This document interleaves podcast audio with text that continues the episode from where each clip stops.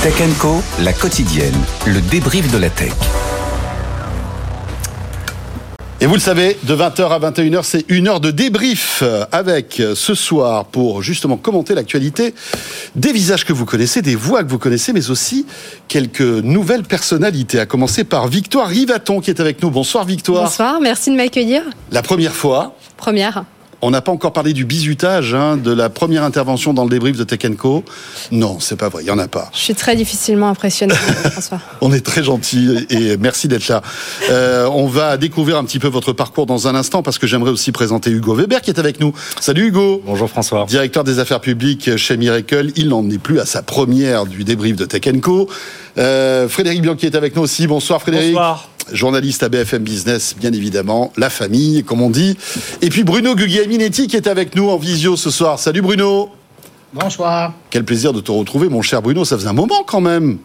Un plaisir partagé. Très heureux d'être là. Voilà, Bruno qui est de l'autre côté de l'Atlantique, du côté du Québec, euh, qui est un fin observateur de toute l'actualité tech et qui euh, nous fait l'amitié d'être régulièrement dans Tech Co pour débriefer l'actualité. Euh, on va parler Neuralink bien sûr dans un instant, on va parler aussi d'Apple avec vous le savez, le futur du SMS qui s'appelle le RCS, qui va arriver en Europe, qui va arriver un peu partout dans le monde d'ailleurs, et on croyait que cette innovation avait été poussée par euh, Thierry Breton et l'Union européenne, mais visiblement non, c'est plutôt la Chine qui aurait, euh, on va dire, pousser Apple à adopter ce, nouveau système de messagerie. On va parler aussi du Vision Pro, la bataille des bacs connectés. Et euh, tout à l'heure, on le disait, euh, on s'intéressera au e-commerce chinois. C'est vrai qu'on est tous impressionnés par les tarifs de certains euh, produits qu'on retrouve sur certains sites chinois. Voilà, ça coûte pas cher, mais ça pollue énormément et euh, ça fait du mal évidemment à tout l'écosystème du e-commerce. On, on, évoquera tout cela dans un instant. Mais pour débuter, j'aimerais que Victoire vous vous présentiez un petit peu. Avec plaisir. Alors je sais pas si on peut se tutoyer, si on se vous voit, c'est toujours un peu délicat. on va on se tutoie passer 20 heures. Voilà, c'est ça. À passer 20 heures, on peut se tutoyer. Euh, Parle-nous un peu de toi. Quel est ton parcours? Alors mon parcours, je suis Victoire. Je suis la fondatrice de Yo. Euh, avec un point d'exclamation. Je suis euh, consultante indépendante, donc je suis euh, freelance dans toute cette grande tendance et cette mouvance qui encourage les experts à se lancer en indépendant. J'accompagne mes clients dans leur exposition médiatique et l'amplification de leur message avec une vraie appétence et une spécificité pour les sujets tech. D'où ta présence ici. D'où ma présence tu es une ici. Observatrice en fait de, tous ces sujets-là. D'une dizaine d'années, pendant trois ans et demi, j'ai dirigé la communication et les affaires publiques de Malte, une très très belle scale-up européenne mhm. euh, qui fait de la mise en relation entre euh, entreprises et freelance. Et avant ça, euh, beaucoup de consulting, toujours dans le domaine de la tech. Donc vraiment, j'ai accompagné la naissance de la French Tech et j'ai observé ça avec beaucoup d'intérêt et beaucoup de passion. Parfait. Bienvenue en tout cas pour cette première. Merci. On va évoquer Neuralink dans un instant. Hugo Weber, alors avant de, de, survoler l'actualité, rappelons que tu es directeur des affaires publiques de Miracle. évidemment, tu, n'es pas là pour commenter les affaires Miracle, mais euh, quand même, malgré tout, il faut quand même saluer dans ce, on va dire, dans ce marasme de la tech française, le succès insolent de Miracle, hein, voilà, qui euh, s'exporte, qui fonctionne bien, euh, et voilà, vous avez communiqué des résultats il y a quelques jours de cela qui sont excellents. Ouais, effectivement, c'est plutôt bien. Ouais, c'est plutôt, c'est plutôt bien, et surtout cet effort de transparence dans la tech, on le voit pas beaucoup. On était les premiers chez Miracle à publier nos, notre chiffre d'affaires, enfin notre, notre notre euh, revenu récurrent annuel, puisque c'est ce qu'on parle généralement dans, dans le secteur du logiciel, euh, il y a trois ans. Et on a continué cet effort de transparence d'année en année, ce qui nous a amené, ben, il y a quelques jours, à présenter euh, nos résultats pour l'année 2023. On a fait un peu plus de 160 millions de euh, revenus récurrents annuels en 2023, 20% de croissance par rapport à l'année dernière. Et surtout, on a atteint la rentabilité. Aujourd'hui, on, on parle beaucoup de rentabilité pour les boîtes de la tech, la rentabilité sur Miracle Platform, qui est notre produit, notre produit historique. Voilà. Donc rappelons ce que vous faites. Hein. Vous êtes là pour euh, proposer des, des marketplaces en quelque sorte à des, des sites de e-commerce qui n'en ont pas. Hein, pour résumer en gros. Hein. Exactement. moi juste juste un mot sur Miracle. Moi je me rappelle en 2013, je crois que c'était Philippe Corot qui mm. était sur. J'avais rencontré à Monaco sur un salon du e-commerce et qui distribuait ses cartes de visite. et je vais vous faire une confidence. Je n'y croyais pas du tout à Miracle. Hein, voilà, c'était une boîte parmi d'autres. Une Il y avait beaucoup de... non, mais les, les, fondateurs avaient beaucoup d'énergie, beaucoup de. Euh, ils y croyaient. Ils y croyaient. Et, eh ben, eh ben, c'est très bien. Ils ont bien réussi. Ils sont allés sur un marché très porteur. Moi, j'avoue, à l'époque, il y avait la place de marché, il y avait Amazon. Je me suis dit, mais est-ce qu'il y a de la place pour autre chose qu'Amazon? Eh bien, ils l'ont prouvé, ils l'ont démontré, ils ont levé beaucoup d'argent. Ils ont une technologie qui fonctionne et aujourd'hui, c'est une success story française comme tu disais François, on peut s'en réjouir parce qu'on n'a pas tant que ça dans la tech française. Donc, bah, encore bravo et tu salueras. tous les, dirigeants de, de, Miracle. Ce sera fait. allez, on attaque l'actu avec Neuralink. Vous le savez, ce projet euh, vertigineux signé Elon Musk. Hein, Elon Musk est dans les voitures électriques et dans les fusées. Euh, il est, il était dans le paiement avec PayPal. Euh, enfin bref, il est un peu partout. Il est sur les réseaux sociaux et il a aussi, on, le sait, un penchant pour tout ce qui touche au transhumanisme finalement.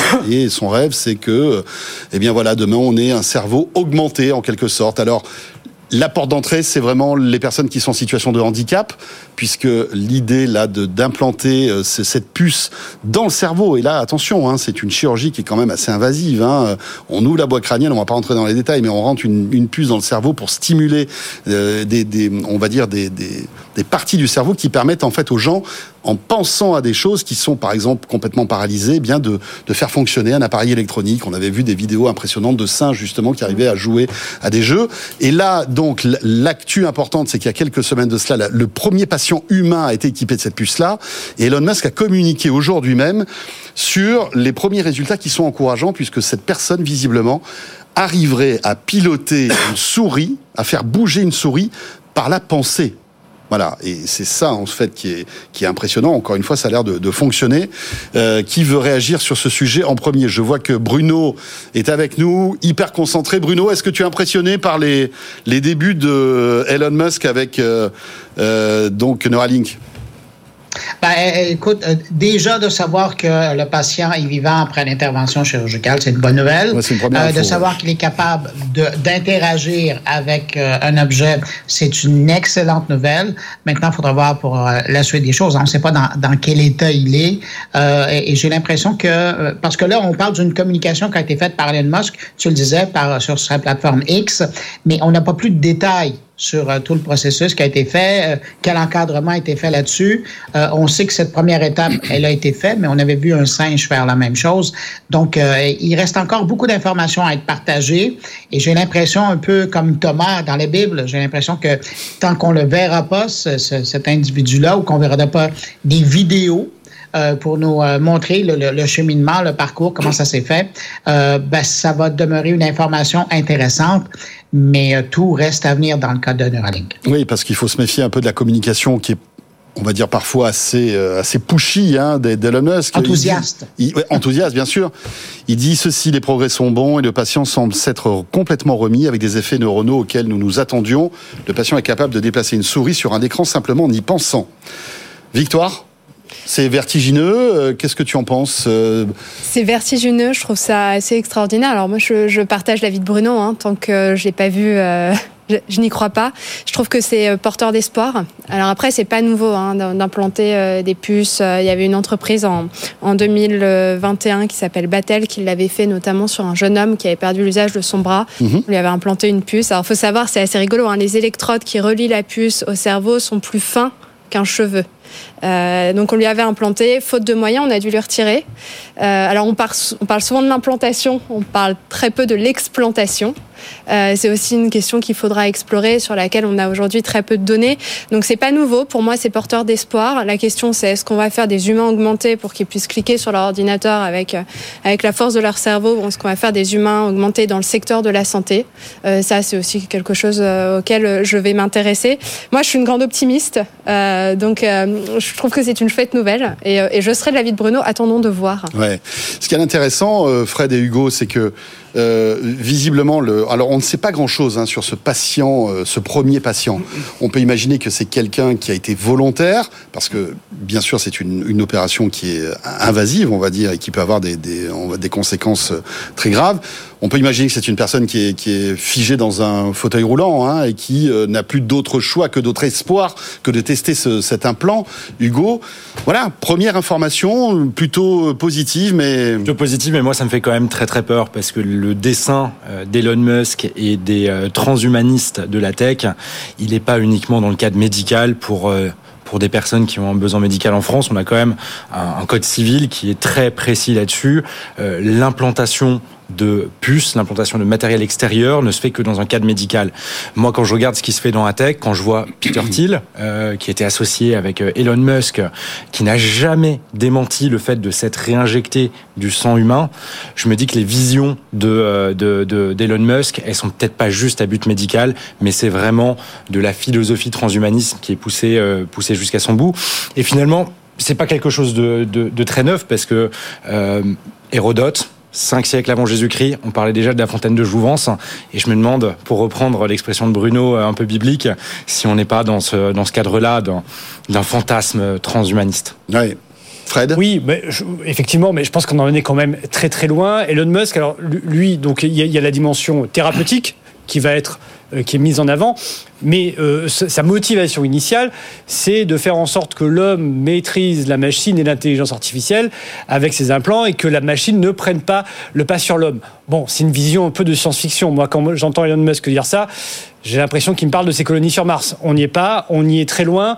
On parle de technologies d'abord très invasives. On ne sait pas vraiment. On a, alors euh, depuis le début on le dit, hein, mais c'est complètement opaque. On n'a aucune information. Je crois qu'il y a une boîte aux, Pays-Bas qui a fait à peu près ce type de, euh, d'expérience avec des puces sur une personne qui était tétraplégique. Là, pour le coup, on l'a vu la personne. Hein. Mhm. Elle a été implantée. On a vu, il y a, des vidéos. On voit cette personne, bien, grâce à ses implants, arrive à marcher, arrive à se lever.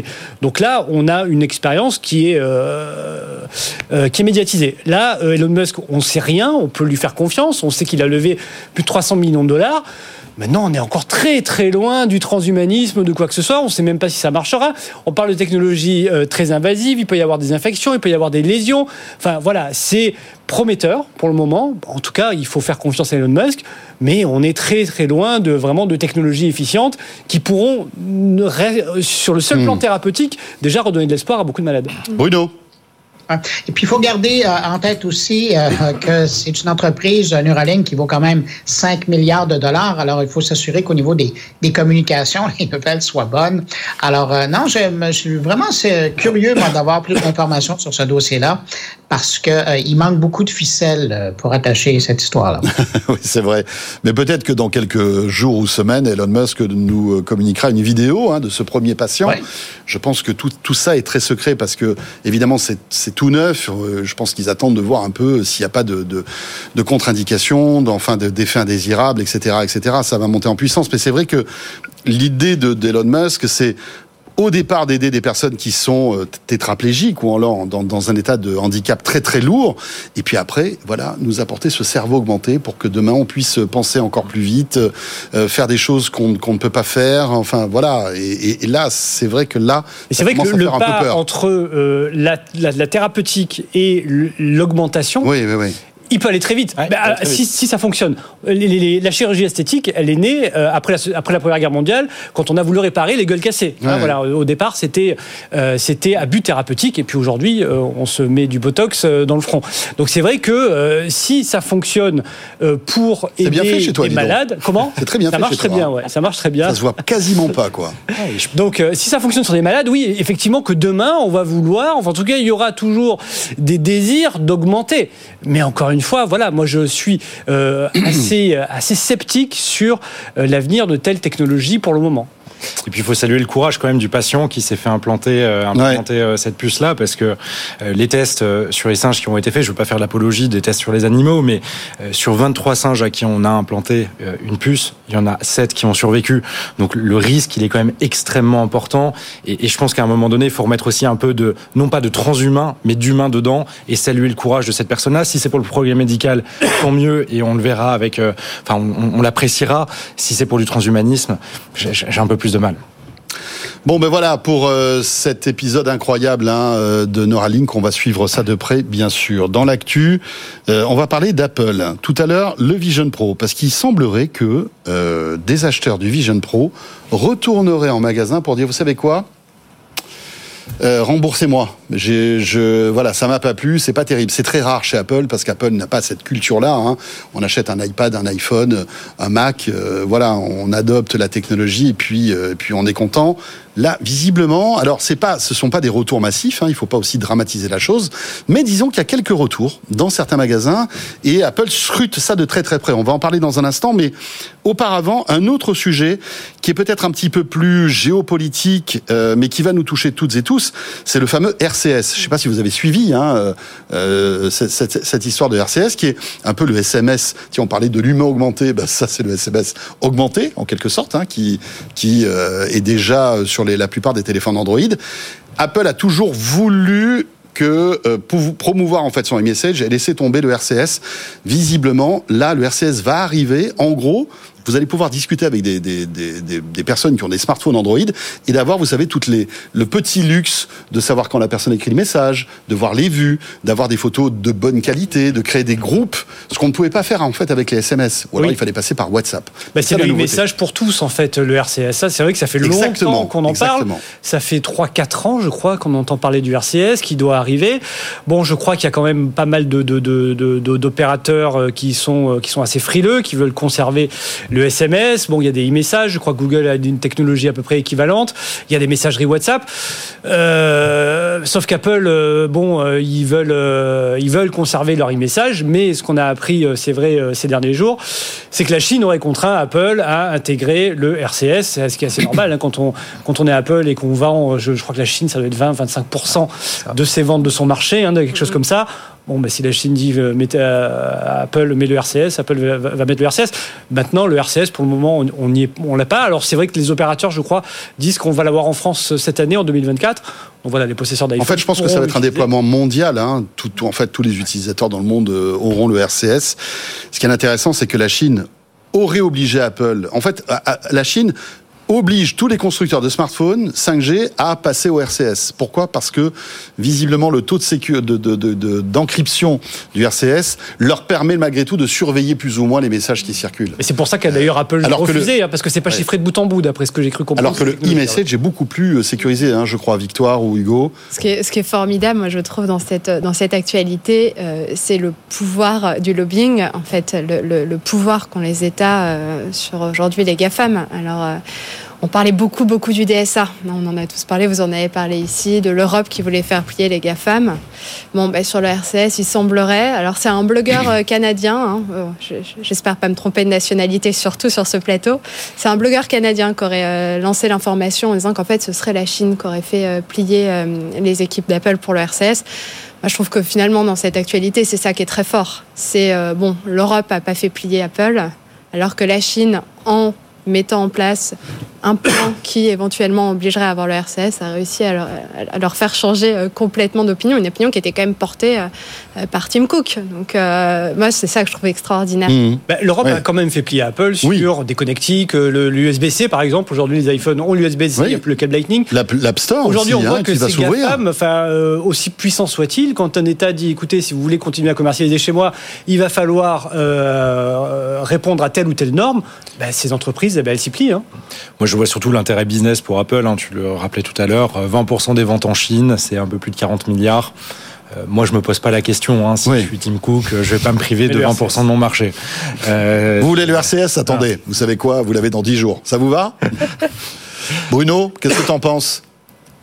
Ben, je pense que c'est une bonne nouvelle parce qu'au niveau de la compatibilité des différents systèmes, euh, mais euh, de l'autre côté, euh, moi, ce qui m'inquiète un peu, c'est tous les métadonnées et, qui, qui, suivent avec et qui sont moins sécuritaires, qui viennent avec cette nouvelle norme. Mais bon, on est pris dans un contexte où on doit se soucier du trajet de nos communications, et ça, ça sera un autre souci qu'il va falloir ajouter.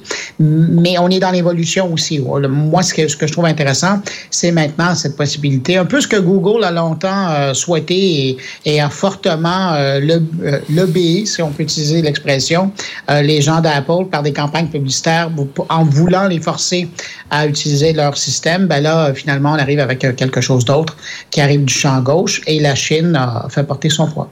Est-ce que tu connais John Gruber? Oui, je connais de nom, oui. D'accord. Euh, la, véracité de ces informations, il est plutôt sérieux comme garçon? Ouais, ben, c'est une source généralement bien informée. Bien informée, d'accord. Euh, parce que euh, au-delà de ça, il y a une petite déception quand même. Hein, notre ego en prend un coup parce qu'on pensait que nous, c'était c'était à, cause de nous Européens qu'Apple cédait sur le RCS. Euh, ah, mais François, c'est grâce ou à cause de vous pour tellement d'autres dossiers dans le monde numérique que vous arrivez à réglementer que celle-là, vous pouvez la laisser passer, puis il y en aura d'autres. C'est bon, d'accord, ok. Donc ça va, on va pas bouder notre plaisir. Mais bon, sachant en tous les cas que le RCS va être développé euh, d'ici cette année. Hein, et sur tous les téléphones, vous pourrez échanger avec des téléphones Android euh, de manière plus fluide, on va dire. Mais c'était déjà le cas. on en avait parlé la dernière fois. Euh, mmh. François, moi j'utilise oui, tu... Message, j'utilise Beeper, cette application qui, a été chahutée d'ailleurs. Qui a été chahutée, qui a été super chahutée par, par Apple. Ils ont cassé un certain nombre de protocoles qu'ils avaient et des backdoors qu'ils avaient réussi à créer pour pouvoir rentrer dans les systèmes, dans les systèmes d'Apple et d'e-message notamment.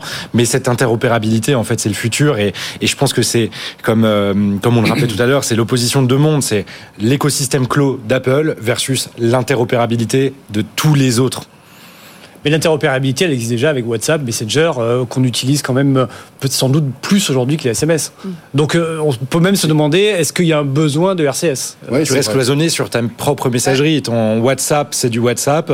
Ton e-message, c'est du e-message. Donc c'est plusieurs messageries juxtaposées, mais qui ne communiquent pas l'une avec l'autre, en fait. Donc c'est... Après, c'est vrai que Beeper, c'est génial, mais quand on voit que WhatsApp va être obligé de s'ouvrir aux autres messageries, je ne sais pas si vous avez suivi, mais euh, en fait, voilà, sur, sur WhatsApp, vous aurez la possibilité de configurer d'autres messageries euh, pour avoir en fait un seul, euh, on va dire un seul fil de toutes les messageries. Ça risque de, porter du tort à Beeper, qui, qui dont, le business est, là-dessus en fait. 100%. Ouais. Encore petit sujet Apple avec le Vision Pro important quand même. Euh, le Vision Pro, il était sur le plateau de Tech Co il y a quoi Il y a une dizaine de jours. On a fait une mission spéciale où on l'a tous essayé. Euh, vous avez pu voir en direct les images qu'on pouvait vous projeter. Euh, Nicolas Lelouch de la rédaction de Numérama était venu. Franchement, je vous invite à, retrouver cette émission en replay, hein, qui est toujours disponible pour euh, vraiment comprendre comment fonctionne ce masque. ce masque qui, visiblement, ne met pas tout le monde d'accord, hein, Fred. Oui. alors, il y a des gens très enthousiastes certains qui relèvent aussi des défauts, et puis d'autres personnes alors pas énormément, mais quand même quelques-uns, qui rapportent le masque euh, dans l'Apple Store en disant remboursez-moi. Oui, c'est ce que révèle euh, Bloomberg, hein, Mark Gurman. Euh, très bon article d'ailleurs dont je vous conseille la lecture. Et effectivement, il, a des retours de d'Apple Store, de magasins, de vendeurs qui lui disent que dans certains magasins, on ramène donc le Vision Pro.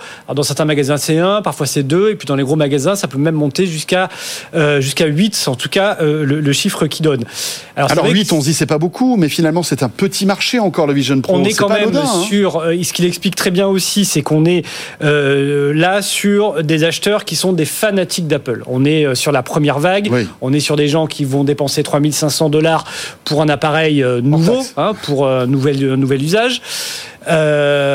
donc c'est quand même surprenant. C'est quand même surprenant. Après, on peut se dire, c'est que la première version. Et puis on fait un retour en arrière et se rappeler que sur le premier iPhone, euh, il n'était pas 3G. Il n'y avait pas d'App Store. C'est vrai qu'on a oublié ça, mais il n'y avait pas d'App Store. On ne pouvait pas copier-coller. Sur le premier iPad, moi je me souviens, on n'avait pas le multitâche. Hein, C'était simplement euh, tâche à tâche. Donc on peut se dire, c'est peut-être le tout début. Sauf que on n'est pas sur une technologie équivalente à l'iPhone, l'iPad, où euh, on est sur quelque chose quand même de, très intrusif, Bien sûr. qui isole qui n'apporte pas finalement beaucoup de bénéfices. Là, là, là je, relève simplement ce que disent les gens qui ramènent, qui rapportent mmh. le Vision Pro, qui peut être euh, très fatigant. Voilà. Alors là, on peut imaginer que d'autres versions ultérieures pourraient être plus légères, mais ça fait quand même beaucoup de défauts pour un prix de 3500 dollars, euh, dont on voit pas trop finalement l'intérêt euh, à terme, et qui va peut-être concerner des petites niches de public mais moi, depuis le début, je ne vois pas cet objet comme vraiment un produit mass market. Et ça semble se confirmer. Alors, on va attendre, hein, on va voir un petit peu les ventes. Mais pour le moment, c'est vrai hmm. que bon, c'est un début assez, euh, assez difficile ou en tout cas problématique. Alors, en revanche, ils en vendent beaucoup. Hein, plus de 200 000 vendus en quelques jours. Hein, ça cartonne. Ah, il y a une curiosité toujours avec oui, d'Apple, évidemment. Et puis l'appareil est spectaculaire. il y a au moins 200 000 personnes qui sont complètement fan accro et qui ont les moyens de se payer un masque à 3500 dollars. Moi, ce qui m'intéresserait, c'est de savoir sur le nombre de personnes qui l'ont rendu, le nombre de YouTube youtubeurs qui ont fait leur test, qui se sont filmés en faisant leur test. Et qui l'ont rendu après. Et qui l'ont rendu parce que c'était quand même 3000 Ça fait rire Bruno, ça. Donc, moi, moi j'aimerais bien euh, comprendre la, typologie euh, des gens qui l'ont rapporté. Après, je ne sais pas autour de la table si, si vous avez des casques. Moi, à, titre personnel, j'ai le MetaQuest 3. Euh, ah, d'accord.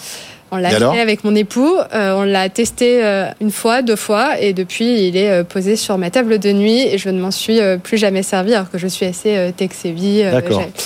c'est un gadget. Euh, aujourd'hui. C'est amusant, euh, c'est fantastique d'être dans son lit, d'avoir l'impression de voir un film comme au cinéma quand on est seul. Oui, mais quand, on a un mari, c'est embêtant quand même. Quand on a un mari qu'on aime beaucoup, euh, qui en plus est bien plus intéressant qu'un casque MetaQuake, ça va, tout va bien. On, évite de l'utiliser. Donc non, non, moi je trouve que je, suis très alignée avec ce que tu viens de dire. Je pense que c'est pas aujourd'hui un objet de mass market, ça reste du gadget. 3500 dollars pour un gadget, c'est très élevé. Et, je suis assez persuadée que les gens qui l'ont rapporté, c'est des gens hmm. qui voulaient faire le test, ce film en train de faire le test, oui. et récupérer la mise. Il y a beaucoup de gens aussi dans les témoignages, des gens qui disaient que ça fait mal à la tête, c'est lourd, pour qui c'est vraiment contraignant, c'est un objet qui n'est pas agréable à utiliser pour certaines personnes. Ce n'est pas, pas le cas de tout le monde. Bruno oui, ben, c'est intéressant euh, que Victoire évoque euh, le, Quest, que ce soit le 2 ou le 3, parce que euh, l'expérience, c'est pas du tout pareil, mais c'était la dernière expérience qu'on avait. Et, et aujourd'hui, avec un Quest sur la tête, on commence à pouvoir faire bien des choses, particulièrement dans le domaine du divertissement.